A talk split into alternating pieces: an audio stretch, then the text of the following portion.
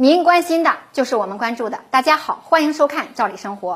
今天我们来聊一聊医保缴费的话题。大家都知道，咱们的城镇职工社保缴费啊，带有一定的强制性，原则上要求企业为所有职工代扣代缴五险一金，单位和个人呢各承担一部分缴费。这样的不仅单位掏钱，个人也要掏一部分钱。有的人就觉得到手工资低，就跟单位要求不参加社保，让单位呢折现给自己。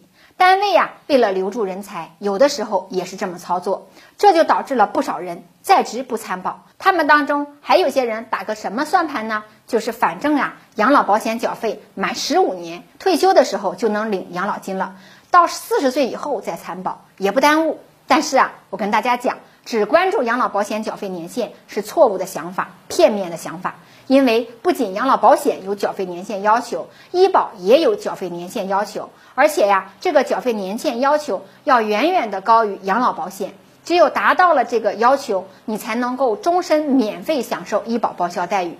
那么，这个医保缴费年限要求是多少年呢？各地规定不一样，有的地区男性和女性职工分别规定，有的地区呢就是统一规定。以我们大连为例，目前的要求是二十五年。在这二十五年当中，也含有视同缴费年限，但是实际缴费年限最低也是十年。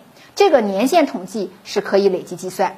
因此，如果是晚参保，或者呢这中间呀经常断缴，零零碎碎的时间加在一起，达不到这个缴费年限要求，那即使是到了退休年龄，领了养老金，这个医保还得继续缴费，那可就麻烦了。因此呢，建议大家能早参保就早参保。你参保了，才会有这个医保报销待遇。即使是年轻的阶段，也应该有一个医疗保障。